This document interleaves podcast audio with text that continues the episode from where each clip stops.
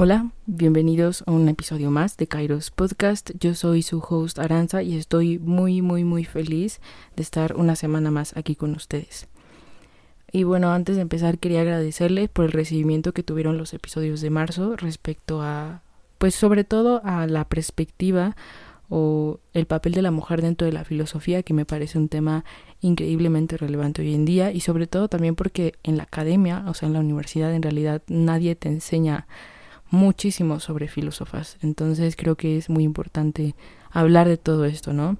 Junto también aparte con otros temas como el feminismo, hablamos de creatividad, intuición, eh, algunas cosas de emprendimiento y también con algunas invitadas que, que tuvimos en el podcast que nos hablaron de su experiencia tanto en la filosofía pero en diferentes países. Entonces me pareció muy interesante eh, los resultados que tuvimos el mes de marzo y quería agradecerles por eso.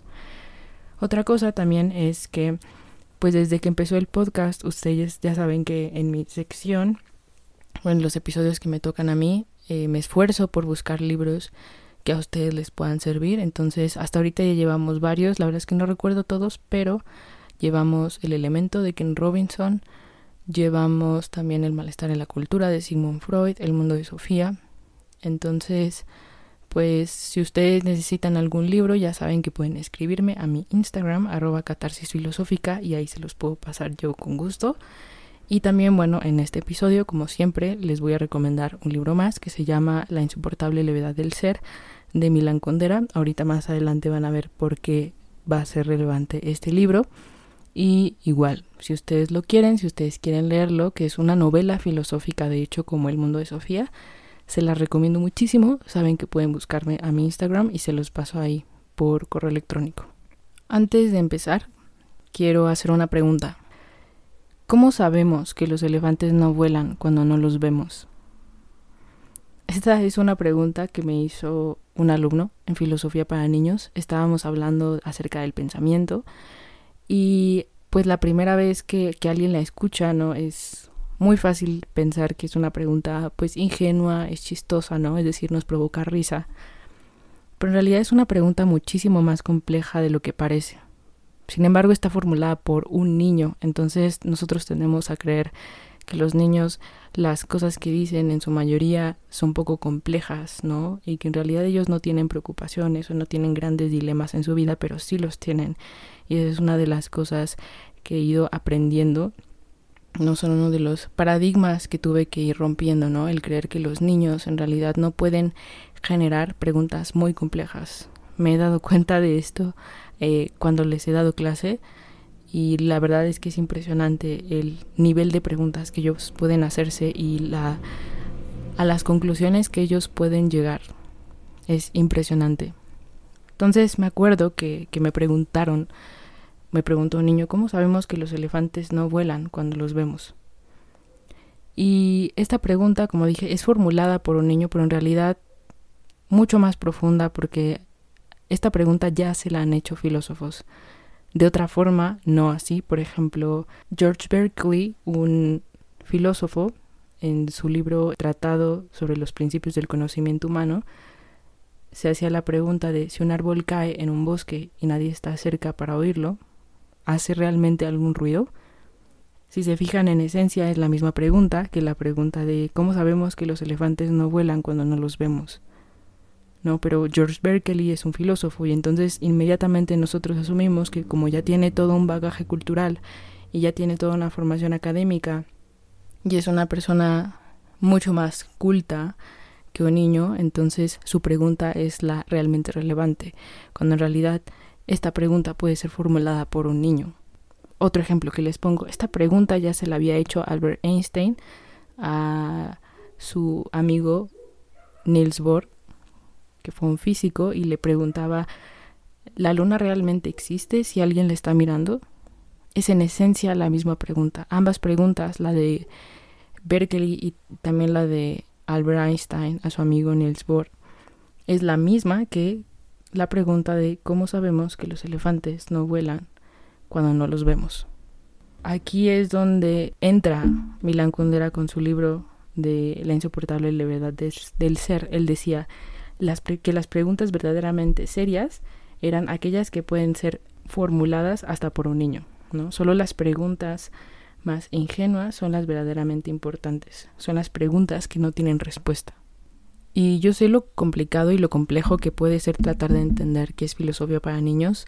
La primera vez que yo escuché este término se me hizo muy curioso y la verdad es que me dejó bastante intrigada porque dije, bueno, o sea, claro, desde mi experiencia, ¿no? Yo he vivido la filosofía pero más académica, más universitaria y la verdad es que la filosofía llega a caer mucho en la rigidez, ¿no? A veces es muy abstracta, muy difícil de entender, entonces yo realmente no sabía cómo es que alguien puede enseñarle a alguien, a un niño, filosofía. Se me hacía algo súper complicado.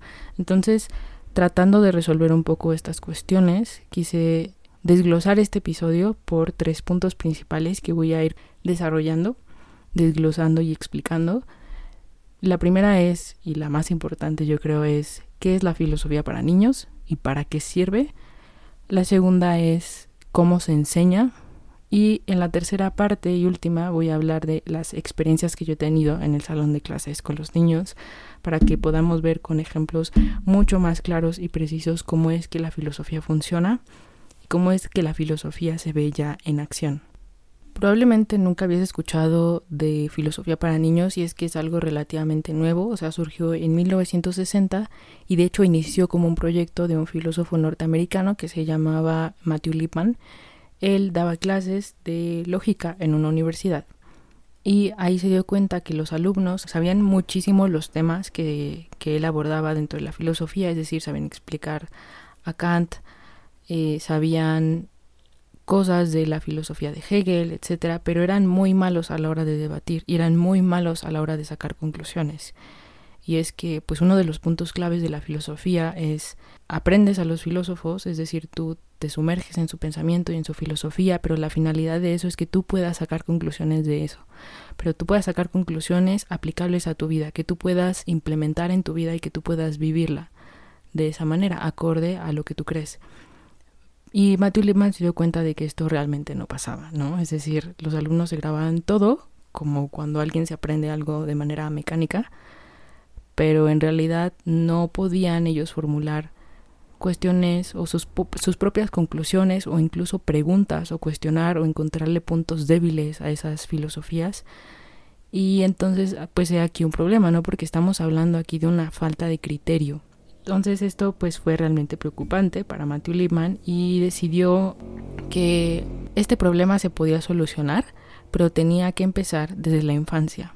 Es así como inició un proyecto dentro de su propia universidad que llamó filosofía para niños. Y es empezar desde la infancia, desde aquellos niños que tienen dos, tres años, ni siquiera es necesario que sepan leer, ¿no? Para empezar a pues enseñarles eh, filosofía. Ahorita ya veremos más adelante cómo se enseña y qué formas hay para enseñarla. Y a partir de eso, pues los niños empiezan a tener un criterio mucho mayor, también mayor curiosidad y se empieza a estimular toda esta parte de la creatividad y sobre todo también se mantiene la curiosidad, ¿no? Porque ya lo había dicho yo en un episodio anterior, creo, los niños son los auténticos filósofos y es por esta parte de la curiosidad, que en realidad ningún adulto es ajeno a esa parte de la curiosidad, pero sí esa parte se va como apagando poco a poco con los años. y ya no nos permitimos ser creativos, ya no nos permitimos ser curiosos ante la vida. Y la curiosidad es una herramienta principal, o sea, no hay un filósofo que no tenga o no sea curioso. O sea, si un filósofo no es curioso, no es un filósofo. Preguntarnos por qué es la filosofía para niños es en realidad preguntarnos qué es la filosofía. Y bueno, en realidad aquí podríamos como extendernos muchísimo, pero yo diría que para empezar podríamos decir que la filosofía es aquella rama o aquella disciplina que nos ayuda a ir a una mayor profundidad sobre las cosas que nos rodean. Cuando nosotros empezamos a pensar con distintos niveles de complejidad, nos damos cuenta de que todas las cosas que aparecen alrededor de nosotros en realidad son mucho más profundas y difíciles de comprender que a primera vista se nos presentan. En este sentido, también la filosofía es importante, ¿no? O para eso nos sirve la filosofía para niños, para ser creativos, para mantener nuestra curiosidad y para ser empáticos. Esta parte de ser empáticos es muy importante, porque la filosofía también es aceptar el punto de vista del otro. Eh, de hecho, pues no te sirve de nada tú formular tus propios pensamientos y tú formular tu propio criterio si no hay nadie allá afuera que piense de manera opuesta a ti. ¿no? Este es un principio incluso dialéctico, de esto hablaba Hegel, de esto hablaba Heráclito, ¿no? Es decir, no hay progreso, no podemos avanzar si no hay como esa contraparte, ¿no? Si no hay esa filosofía o ese pensamiento totalmente opuesto. Entonces la filosofía te enseña eso. La filosofía te enseña que cuando tú sacas tus propias conclusiones respecto a un tema, también es importante contemplar el otro punto de vista, y sin eso no hay filosofía. Entonces, la filosofía, cuando se enseña, necesariamente tiene que enseñarte también a ser empático, tiene que enseñarte entonces a ser creativo, tiene que enseñarte a ser empático y tiene que fomentar tu curiosidad. Ahora, la filosofía no puede hacer todo esto sin un fundamento especial que no puede ir separado de toda esta parte de indagar, que no puede ir separado de toda esta parte de ser curiosos y ser creativos. Entonces, la filosofía tiene una herramienta muy importante que son las preguntas. Si un filósofo no se hace preguntas, en realidad no sé qué tipo de filósofo sea, pero yo creo que no estaremos hablando ya ahí propiamente de un filósofo. Un filósofo se tiene que hacer preguntas. Y esto está desde Sócrates, ¿no? Recordemos que Sócrates no dejó testimonios escritos, él simplemente caminaba por la calle y se encontraba a cualquier persona y le hablaba sobre la justicia, sobre el amor, pero también le hacía preguntas respecto a sus creencias. Y le hacía preguntas de tal manera que esa persona poco a poco se diera cuenta de que a lo mejor lo que él pensaba estaba equivocado, que a lo mejor todo lo que él creía era un prejuicio, y por eso la gente se molestaba bastante con él. Pero en realidad ese era el método eh, mayéutico o método socrático, que es hacerse preguntas. Y allí está la esencia del filósofo. El filósofo para poder comprender y para poder llegar a la verdad de las cosas tiene que desmenuzar todas esas cuestiones y solo lo puede hacer a través de las preguntas. Es, mediante estas preguntas es que nos damos cuenta de nuestros errores, ¿no? de nuestros sesgos cognitivos incluso, y de cómo podemos ir llegando a través de esas preguntas a un nivel más profundo de conciencia o a un nivel mucho más profundo de todas aquellas cuestiones que son relevantes y que también ejercen una influencia ya sea positiva o negativa dentro de nuestras vidas. Y en este sentido a mí me gusta muchísimo entender la filosofía y siempre he dicho que esa es mi definición de filosofía. Siempre que alguien me pregunta, oye, ¿y qué es la filosofía? ¿Para qué sirve? Yo siempre digo que la filosofía es un constante desaprender la filosofía, pero también la filosofía para niños, en este caso, es eso, es un constante desaprender. Cuando tú te metes a estudiar filosofía y cuando tú empiezas a hacerte estas preguntas, te das cuenta de que todo lo que crees en algún momento en realidad puede ser muy problemático. Que a lo mejor tú crees en algo fuertemente, pero te das cuenta de que todas esas cosas, en realidad hay muchas lagunas, hay muchos espacios vacíos que no son tan fáciles de contestar y tú creías que tenías muy claros. Entonces es volver a reestructurar tu pensamiento, ¿no? Es tirar creencias, es romper prejuicios, paradigmas y volver a construir. Por eso creo que la filosofía es un constante desaprender y esto definitivamente lo aprenden los niños. ¿no? Los niños aprenden que siempre pueden ir más allá de las cosas que se les enseñan en la escuela. Y esto no los hace rebeldes, esto es algo importante para que ellos desarrollen criterio, criterio que después va a tener consecuencias muy importantes no solo en sus vidas, sino en la sociedad. Porque me atrevo a decir que uno de los mayores problemas de la sociedad hoy en día es que creen ciegamente en las cosas que ven allá afuera, en redes sociales o en lo que repite la gente. La mayoría de las creencias son discursos repetidos. Entonces, el hecho de que a los niños se les enfrente a este tipo de cosas desde que son muy pequeños definitivamente va a repercutir en cómo la sociedad va a ser en unos cuantos años. Y bueno, una vez que ellos se han hecho estas preguntas, también poco a poco van a empezar a desarrollar un pensamiento mucho más circular, ¿no? Este pensamiento tipo de pensar fuera de la caja, ¿no? Es decir, no van a ver todas las cosas o las cuestiones o los problemas que se les presenten como una causa o un efecto, sino que van a poder hacer uso de su creatividad para darse cuenta de que en realidad un solo problema puede derivarse o puede generarse no solo por algo de causa-efecto, sino por muchísimas otras cosas, muchísimas cosas colaterales que no son muy fáciles de ver al principio. Entonces, yo diría que para esto sirve la filosofía para niños, ¿no? Para ser creativos, para ser curiosos, para ser empáticos, para saber dialogar, para saber debatir, para desarrollar un pensamiento crítico que después ayude a saber usar esa creatividad para resolver problemas, ¿no? Y pensar fuera de la caja. Y bueno, respecto al punto 2, es decir, cómo se enseña.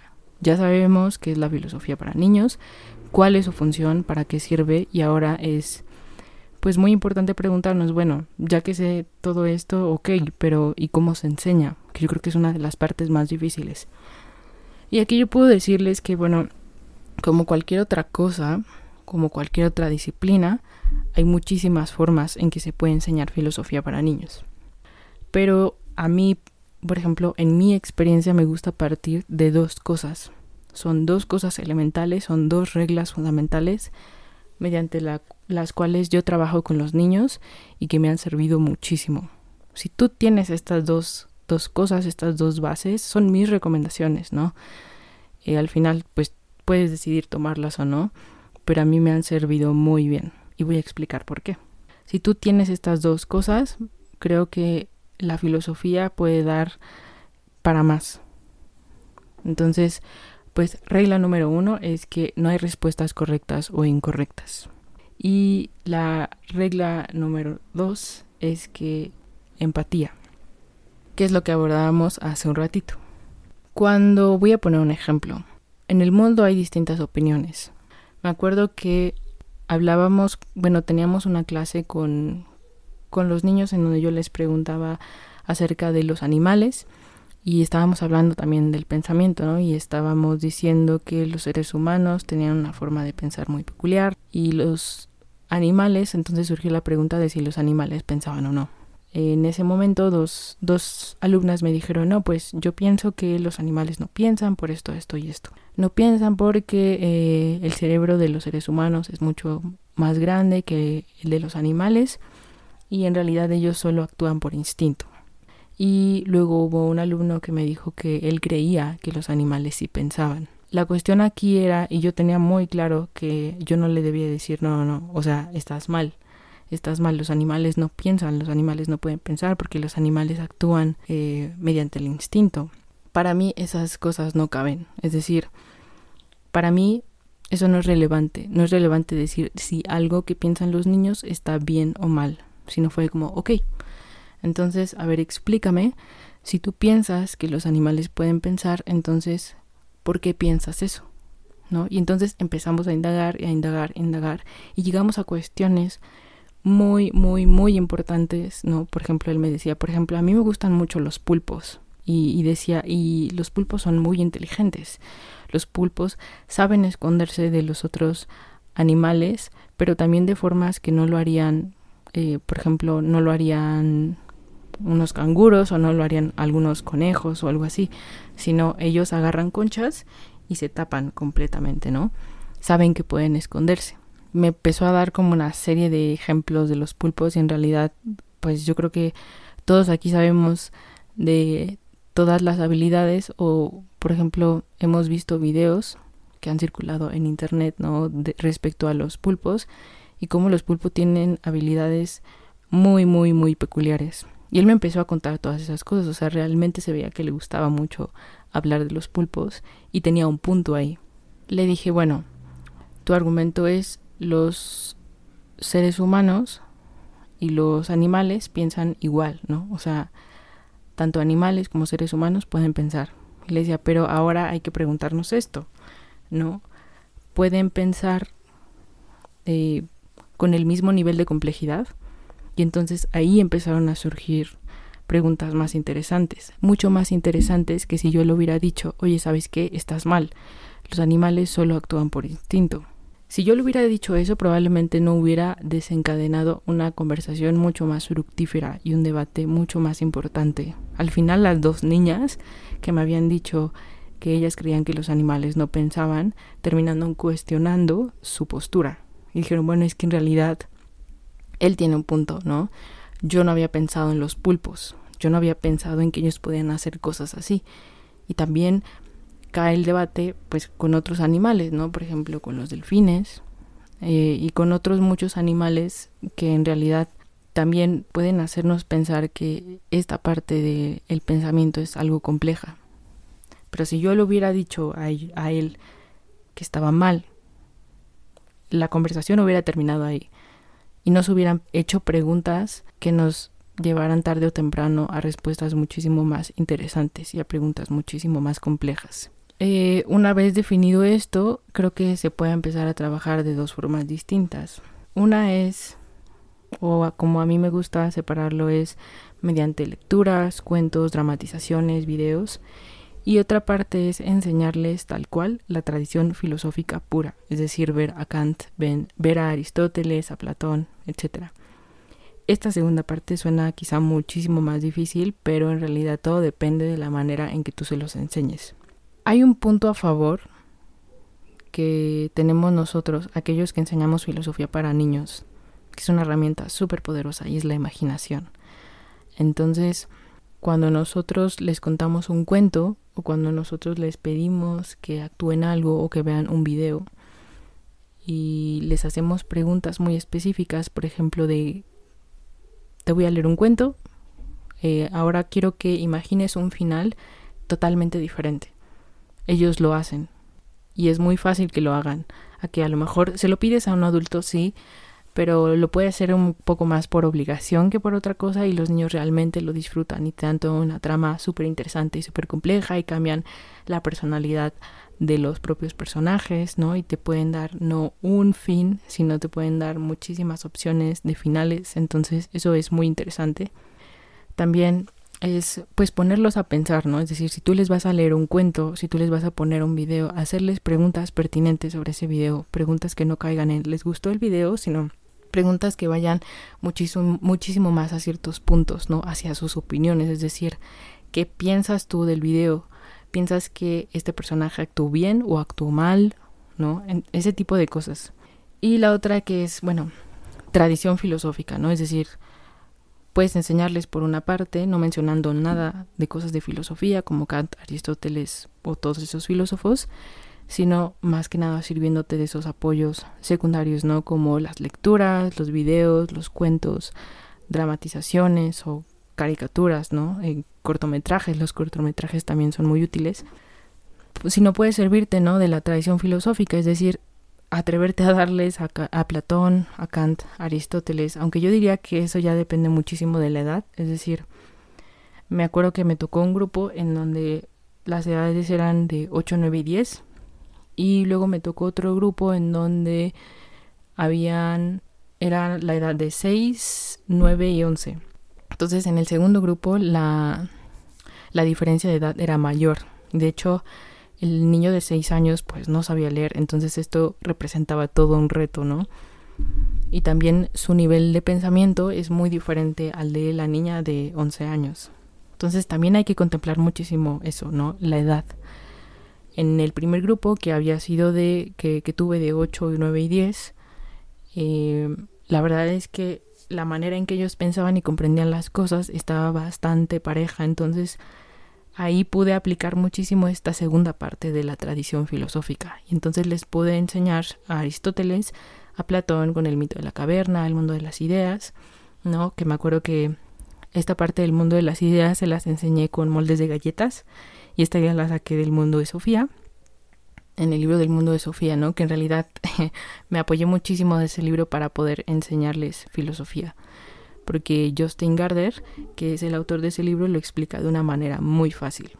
Entonces me apoyé muchísimo de ese libro y les explicaba toda esta idea del mundo de las ideas y les expliqué de Platón y del método socrático, que es hacerse preguntas. Y con esto les enseñé un poco sobre cuál era el sentido de la filosofía y creo que les quedó bastante claro y les encantó. Pero respecto a esta última parte, que es cuando te atreves a enseñarles a los filósofos directamente, es decir, no les vas a leer un fragmento de Platón o Hegel o todos esos autores, porque sabemos que escribían de manera muy abstracta, pero este, tienes que encontrar la manera de hacerlo entendible. Puede ser con videos, ¿no? O puede ser mediante dibujos, Yo lo que hacía era apoyarme, como les digo, de esta parte de los moldes de galletas para explicarle a los filósofos, pero por ejemplo con el otro grupo les expliqué a Platón el mundo de las ideas con plastilina. Entonces depende mucho también de tu creatividad y tienes que entender tú también súper bien los temas para que así tú puedas aprenderle, bueno, enseñarles estos temas de forma más intuitiva. Es decir, si tú aprendes un conocimiento a tal profundidad que te sea fácil explicarlo de distintas formas, entonces el conocimiento se va a hacer, se va a empezar a hacer muy intuitivo y puedes encontrar distintas maneras de explicarlo, de enseñarlo, de ejemplificarlo. Entonces, en este sentido, pues es importante que estés repasando esos temas que vas a dar, pues ser creativo, ¿no? Forzarte a ser creativo y encontrar distintas cosas con las que ellos puedan comprender mejor. La intención de todo esto, es decir, la intención en este caso de enseñarles a Kant o Aristóteles o a Platón, no es tanto que se graben a los filósofos. O sea, a mí no me importa que ellos se aprendan en qué año nació Platón, ¿no? O qué obras escribió Aristóteles, porque eso no es lo importante. Lo importante es que ellos sepan que hay personas que se preguntaron las mismas cosas que nosotros estamos debatiendo hoy y que son relevantes hoy. Y que son preguntas que pueden ser formuladas tanto por niños de su edad, ¿no? Por compañeros que ellos tienen de escuela como personas más grandes. Y son cosas que se pueden aplicar a la vida real. Eso es lo realmente importante y eso es lo realmente relevante, no tanto que se aprendan eh, el mundo de las ideas de Platón o así sino las preguntas que de esos temas puedan salir. Entonces, pues hay que tener en mente todo esto cuando nosotros estamos o queremos empezar a meternos en este mundo de la filosofía para niños. Y bueno, igual eh, es muy útil utilizar ciertos recursos como pues los dibujos, las plastilinas, ¿no? Que ellos al final las usan como asociaciones, ¿no? Porque los niños tienden a ser muy visuales y muy kinestésicos, entonces si tú les das material para que ellos puedan comprender mejor esos conceptos, se les van a quedar grabados. ¿No? Repito, al final mi objetivo no es que dentro de uno o dos años o cuando ellos estén grandes sepan quién es Aristóteles, porque eso es lo de menos. Lo importante es que se empiecen a hacer preguntas relevantes, que esos filósofos explicaban bien. Pero al final tienes que conocer tú a los niños y saber qué, qué cosas se les facilitarían más. A lo mejor es mucho más complejo enseñarles a ciertos niños o a ciertos grupos Kant o Aristóteles, entonces lo descartas, pero se los enseñas de otras formas. Puedes agarrar el libro del principito y desglosarlo en ciertos temas como el amor, la amistad, etcétera, y al final, al final estás abordando los mismos temas que abordaron esos filósofos, pero de una forma más didáctica y de una forma mucho más cercana a ellos. Y bueno, el tercer punto es respecto a las experiencias que yo he tenido en el salón de clases. La verdad es que eh, darle clase a niños es muy chistoso porque siempre son muy ocurrentes, ¿no? Es decir, siempre te hacen preguntas que al principio, repito, ¿no? Pueden parecer súper complejas, pero hay veces en que te dejan callado y no sabes qué responderles, ¿no? Eh, y yo he aprendido también que es importante que ellos vean cuando tú no sabes algo y que les digas, ¿sabes qué? Yo no sé esto que me acabas de preguntar, pero ¿qué te parece si la próxima clase lo voy a investigar y platicamos de eso? Creo que es muy importante que ellos vean eso, que ellos vean que no está mal que alguien no sepa algo. Lo que está mal es que mienta de que sí sabe ese tema o de que trate mal a los demás por creer que sabe más que otros. Entonces es muy importante que ellos sepan eso porque vuelvo a lo mismo, al final uno de los propósitos de la filosofía, de acuerdo a lo que yo creo y de acuerdo a lo que yo he vivido, es ser empático. ¿no? Cuando te das cuenta de que el mundo allá afuera es mucho más difícil de lo que parece, mucho más complejo, y que cada persona tiene un mundo interno completamente distinto al tuyo, creo que necesariamente te haces empático. Y entonces eso es algo muy importante a desarrollar en la filosofía y tienes que esforzarte porque en cada actividad o en cada cosa que hagas eh, la empatía esté presente ahí, en ver cómo se puede implementar, cómo puedes estimularla entre los niños. Y quería dar tres ejemplos distintos, no, tres, quería compartir más que nada tres experiencias distintas que he tenido eh, en el salón de clases para que se den un poquito la idea de cómo funciona la filosofía para niños y bueno, repito, al final bajo mis reglas, ¿no? Es decir, esta es la forma en que yo enseño filosofía para niños y estoy muy consciente de que hay otras formas, pero esta es la que más me ha funcionado y estos son los resultados que he obtenido. Al final depende mucho de lo que cada persona quiera tomar o de lo que cada persona implemente dentro de su propia clase, ¿no?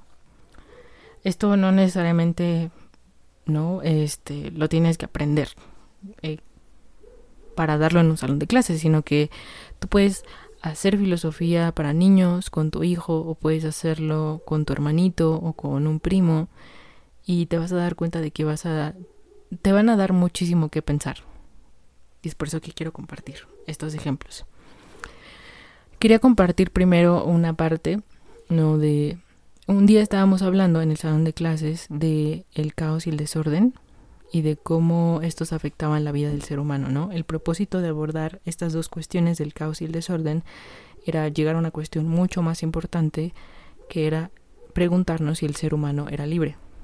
Es decir, en este sentido, el caos y el desorden son dos cosas o dos conceptos que el ser humano puede controlar y sobre el que tiene cierto poder o más bien es todo lo contrario, ¿no? Más bien el caos y el desorden son dos cosas por las que se ve afectado el ser humano y no puede hacer nada para cambiarlos. Y me acuerdo mucho que después de abordar este tema yo les preguntaba, ¿ustedes creen en el destino? Y ellos me decían, eh, bueno, me dijeron, no, pues yo sí creo, yo no creo y así. Y recuerdo en especial un niño que me dijo, yo no creo en el destino. Me dijo, yo, yo tampoco creo que seamos libres. Y entonces yo le decía, ok, o sea, es una idea muy interesante. Le dije, explícame por qué. Y ella me decía, yo no creo que seamos libres porque tenemos ciertas opciones a elegir. Es decir, creemos que somos libres porque yo me levanto en la mañana y elijo qué ponerme de ropa. Pero en realidad solo tengo ciertas cosas para elegir. Me dijo, y lo mismo pasa con todo cuando vas al súper. Si tú quieres comprar ciertas cosas, como por ejemplo yo quiero comprar muchos carritos o yo quiero comprar, me acuerdo que puso el ejemplo de mayonesas. Me dijo, si yo quiero comprar muchas mayonesas, eh, solo tengo cierta opción a elegir. Ciertas opciones de marca de mayonesas para elegir. Me dijo, pero en realidad yo no puedo elegir qué opciones me den a mí. Y eso es totalmente cierto. O sea, y él me decía, por ejemplo, ahí cómo se soluciona eso. En ese momento yo no supe qué decirle porque fue como mira, e, es que en realidad en la filosofía hasta ahí hemos llegado. Entonces fue muy complicado eh, esto que planteó y la verdad es que me impresionó bastante esta forma de pensar y este razonamiento que él hacía, ¿no? Y vuelvo a lo mismo, al final su razonamiento terminó influyendo de alguna manera en el razonamiento de sus compañeros, porque ellos empezaron a entender cuál era la problemática, ¿no? De, de lo que ellos habían dicho, ¿no? Que es decir, ellos habían opinado que en realidad el ser humano sí era libre y ellos ponían este ejemplo, es que nosotros tenemos muchas opciones a elegir. entonces el niño puso el otro ejemplo y dijo, bueno, sí tenemos opciones a elegir, pero al final esas opciones son predeterminadas y eso ya plantea otras cuestiones muy importantes y la verdad es que esa clase me voló la cabeza. Fue una clase en la que después nos desviamos como hacia otras cosas, hacia el destino, hacia la libertad y empezamos a hablar un poco de estoicismo. Eh, pero me impresionó bastante como la complejidad, ¿no? De las preguntas que se pueden dar dentro de un salón de clases. Otro ejemplo fue este mismo que ponía, ¿no? De, de cuando preguntaba a, un alumno sobre si los animales pensaban o no. Y de hecho esta fue una pregunta de examen que yo le decía, bueno, a ver, yo sabía que a él se le complicaban un poquito los temas, él era un poco más chico que sus compañeras y él no sabía leer, entonces eh, lo que hice fue hacer un examen muy específico para él y no hacerle tanto preguntas teóricas, sino un poquito más flexibles. Y una pregunta que decidí hacerle fue si los animales pensaban. Y él me decía sí, me decía los animales sí piensan. Entonces ahí no me importaba o yo no le iba a calificar el examen porque me hubiera contestado bien o porque me hubiera contestado mal, sino trabajaba yo bajo esta premisa de no hay respuestas correctas o incorrectas, sino quiero ver los argumentos que él me da. Quiero ver cómo desglosa o cómo él me explica a mí por qué los animales piensan o no. Entonces él me dio toda esta explicación de que los animales y, me puso nuevamente, ¿no? Este ejemplo del pulpo y de los delfines. Entonces ahí ya eh, estás fomentando otro tipo de pensamiento en los niños, ¿no? El pensamiento como circular, que es pensar de una forma más creativa respecto a ciertos problemas o cuestiones que se dan y no tanto como de una manera rígida, ¿no? Porque al final yo le pude haber dicho, ¿no? Lo mismo de estás mal y te voy a poner cero en esta pregunta, pero esa no era la intención, sino mi intención era saber por qué él había llegado a esa conclusión, cómo había llegado él a esa conclusión y lo que hice fue hacerle preguntas, ¿no? Decirle, bueno, ¿piensas esto? ¿Por qué piensas esto? ¿De dónde viene este pensamiento? Y que le digas a una persona que te quiere decir que no, que, que los animales actúan por instinto y que en realidad no piensan. Y este tipo de cosas ya desencadenan otras cosas más importantes sobre las que es mucho más fructífero debatir. Y la tercera experiencia que quiero compartirles es también sobre la amistad. Recuerdo mucho también que estábamos viendo en una clase un corto muy pequeño de hay una sección en Disney Plus que se llama Forky pregunta y hay una hay un episodio que se llama Forky pregunta pero es sobre la amistad. Forky, Forky el de Toy Story. Y entonces el, pues la intención era como ponerle este video y al final que me dijera un poquito eh, qué pensaba de la amistad, ¿no? Y veíamos este video y me dijo que le había gustado muchísimo. Ya le dije, oye, ¿tú qué piensas de la amistad? ¿no? Le dije, si tuvieras una pregunta en específico que pudieras hacerle a alguien que supiera todo en el universo y que pudiera hacerle una pregunta respecto a la amistad, ¿qué le preguntarías? Ella me dijo, yo le preguntaría para qué sirven los amigos. Yo le dije, ok, ahora imagina que tú eres, ese ser, eh, tú eres ese ser en el universo que sabe todo. ¿Tú qué responderías? Y ella me dijo, yo respondería que los amigos sirven para no sentirnos solos. Dijo, pero también creo yo que todos en el mundo necesitamos y queremos ser amados, entonces los amigos sirven también para eso, porque la familia y los amigos te aman, pero te aman de distintas maneras. Y ahí ya es algo mucho más complejo, porque ahí ya está separando dos tipos de amor, ¿no? Y ella estaba diciendo, la familia y los amigos no te quieren de la misma manera, es decir, ambas partes en tu vida te aman, pero te aman de distinta manera. Ahora, ¿cómo llegó a esa conclusión? Y ahí fue cuando yo le empecé a hacer preguntas más específicas. Y me dijo, bueno, pues es que en primera, por ejemplo, yo quiero a mi mamá, pero yo no le voy a contar cuando hago una travesura. Y eso no es porque no la quiera, ¿no? Y dijo, y yo quiero a mi amigo, pero dijo, pero a él sí le puedo contar a lo mejor lo que le hice de travesura a mi mamá, ¿no? Porque pues me siento como más en confianza con él en esa parte, pero no quiere decir que no quiera a mi mamá. Entonces te das cuenta de que los niños tienen todas esas conclusiones complejas, pero al final llegan a ellas de otra forma, no tan racional, por así decirlo, y por eso no los tomamos tan en serio. Y esto ha venido a cambiar completamente mi forma de entender a los niños y también de relacionarme con ellos, incluso de entender a la filosofía. Porque la filosofía tiene que tener esta chispa de curiosidad y tiene que tener esta chispa de inocencia. Y por eso la filosofía, hoy en día, la filosofía académica se ha hecho tan fea y tan elitista, porque ha perdido todas estas cosas. Yo por eso creo que la verdadera filosofía reside ahí, en los niños. No, no tanto en lo que se estudia en la academia. Y, por ejemplo, también respecto a este tema de la amistad, me acuerdo que en una clase eh, estábamos cerca del 14 de febrero y la intención era un poco hacerlos reflexionar sobre estas partes de, de la amistad y sobre los tipos de amor. Y yo quise hacerlo desde Aristóteles, entonces les hablé de los tres tipos de amistad de Aristóteles, ¿no? Les decía, bueno, miren, Aristóteles fue un filósofo griego que vivió hace muchísimo tiempo y que escribió un libro a su hijo que se llama Ética Nicómaco. Y en ese libro de Ética Nicómaco, él habla de tres tipos de amistad. la amistad de utilidad, la amistad de placer y la amistad del bien o de la virtud.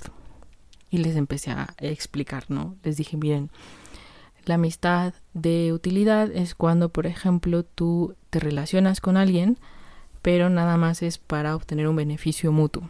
Puede ser una relación de trabajo, más que nada se da en relaciones laborales o en la escuela incluso, ¿no? Con tu maestro o con tu maestra o incluso con tus compañeros de clase. Ahora la amistad de utilidad Digo, la amistad de placer es aquella en la que tú te diviertes con alguien, quizá a un nivel mucho más profundo, pero aún así no le tienes la suficiente confianza y lo puedes creer, pero sabes que es solo para ciertos momentos o ciertos ratos, para tú pasártela bien. Pero en realidad cuando se trata de contar uno con el otro, quizá ahí ya no entre ese tipo de relación. Y también les hablaba del tipo de amistad virtuosa o la amistad del bien que es la que Aristóteles quería transmitirle a su hijo Nicómaco y este tipo de amistad involucraba el interesarte por la otra persona, pero en donde tú incluso llegabas hasta a segundo plano, ¿no? Y esto podía ser una amistad que podía ser entre hijo y papá, entre hijo y mamá, o entre hermanos, o entre amigos, ¿no? Es decir, tú quieres a alguien y quieres su bien, y no te importa si eso tiene que ser incluso pues la amistad que se tenga que desarrollar de manera separada, es decir, que por alguna razón o por algún problema ustedes tengan que separarse, ¿no? Tú vas a seguir queriendo a esa persona a pesar de todas las dificultades o cosas que lleguen a pasar, incluso si ya no se hablan. Entonces, después de eso, les puse el ejercicio de Ahora que ustedes ya saben esto, quiero que indaguen en sus amistades y en sus relaciones y que empiecen a colocarlos en, las, en los tres tipos de amistad. Y la verdad es que salieron también muchísimas cosas interesantes de eso porque ellos empezaron a ubicar, ¿no? Y decían, pues sí, es que en realidad creo que yo tengo, me acuerdo de una niña que me decía, es que creo que yo tengo más amistades de placer que amistades virtuosas. Me dijo, amistades virtuosas solo tengo una amiga. Y es importante que ellos empiecen a ver eso, ¿no? A lo mejor hay muchos que dirán, pero es que en realidad la filosofía lo que hace es enseñarles cosas muy crudas, ¿no? Y no a, los niños no hay que enseñarles ese tipo de cosas. Pues la realidad es que los niños ya lo ven. O sea, los niños ya ven ese tipo de, de cosas y ya ven ese tipo de matices que hay en la realidad. Pero nosotros a veces queremos negarlo pero ellos ya ven que la realidad es compleja y que la realidad puede ser cruel en algunas ocasiones. Entonces mejor empezarles a enseñarles a lidiar con todo eso de una buena forma, de una manera que involucre también una inteligencia emocional importante y un criterio importante porque ellos se van a topar con ese tipo de cosas, ya sea de chicos o grandes ellos ven muchas cosas, muchas, muchas, muchas cosas que los adultos creen que los niños no ven, pero sí lo ven. Entonces, no sirve de nada ocultárselos. Y bueno, más que nada quería compartir con, con ustedes todas esas cosas, estas experiencias. En realidad hay muchísimas experiencias que tengo con los niños, pero estas son las que más me acuerdo porque han sido las más divertidas, pero también las más emotivas y las que más me han dejado sorprendida, ¿no? Con estas experiencias he aprendido a, como les dije, relacionarme con los niños de una manera completamente diferente. Ellos son mis maestros básicamente. Eh, siempre aprendo cosas nuevas con ellos y siempre también me mantengo súper actualizada de, de, pues de las cosas de filosofía que, o sea, de blogs, de artículos que salen de filosofía, también me sirve muchísimo para dar repaso, pero también para mantenerme con los pies en la tierra, es decir, para recordar cuáles son las preguntas verdaderamente esenciales y recordar que la filosofía no sirve de nada si no la puedes aplicar en tu vida. Y creo que la filosofía para niños es un muy buen ejemplo de cómo la filosofía se puede aplicar y de cómo puede tener eh, frutos muy importantes en la sociedad, pero también en la vida de cada persona. Entonces, eh, pues quería compartir esto con ustedes y espero que les haya gustado el episodio. Eh, saben que pueden escribirme a mi Instagram, saben que pueden eh, platicar. Entonces, si ustedes quieren platicar de este tema, quieren que les cuente más cosas, ustedes quieren contarme sus experiencias, a mí me gusta mucho escucharlos. Em, recuerden que tengo el libro de Milan Kundera, el de La insoportable levedad del ser entonces, si lo quieren, pueden escribirme a mi Instagram y ojalá que podamos platicar en serio de estos temas. Y si tienen interés en la filosofía para en la bueno en filosofía para niños igual platicar un poco sobre eso. Entonces muchas gracias por estar otra vez aquí conmigo una semana más. Y este viernes sale un nuevo episodio. Entonces esténse atentos también. Muchas gracias y nos vemos pronto. Bye